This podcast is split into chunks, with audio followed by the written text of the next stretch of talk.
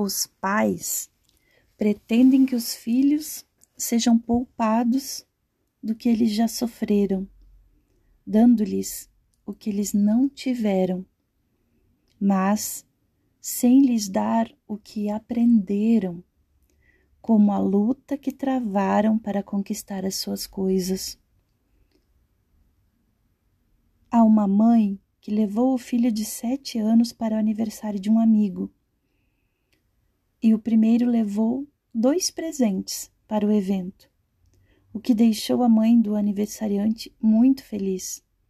Porém, a mãe do convidado explicou que um dos presentes era para seu filho, senão ele não iria querer comprar um presente para o colega.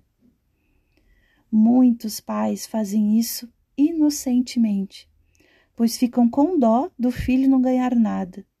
Mas isso não é saudável, porque o filho aprende que em qualquer aniversário ele também pode ganhar o presente, sendo que o mérito do presente é do aniversariante.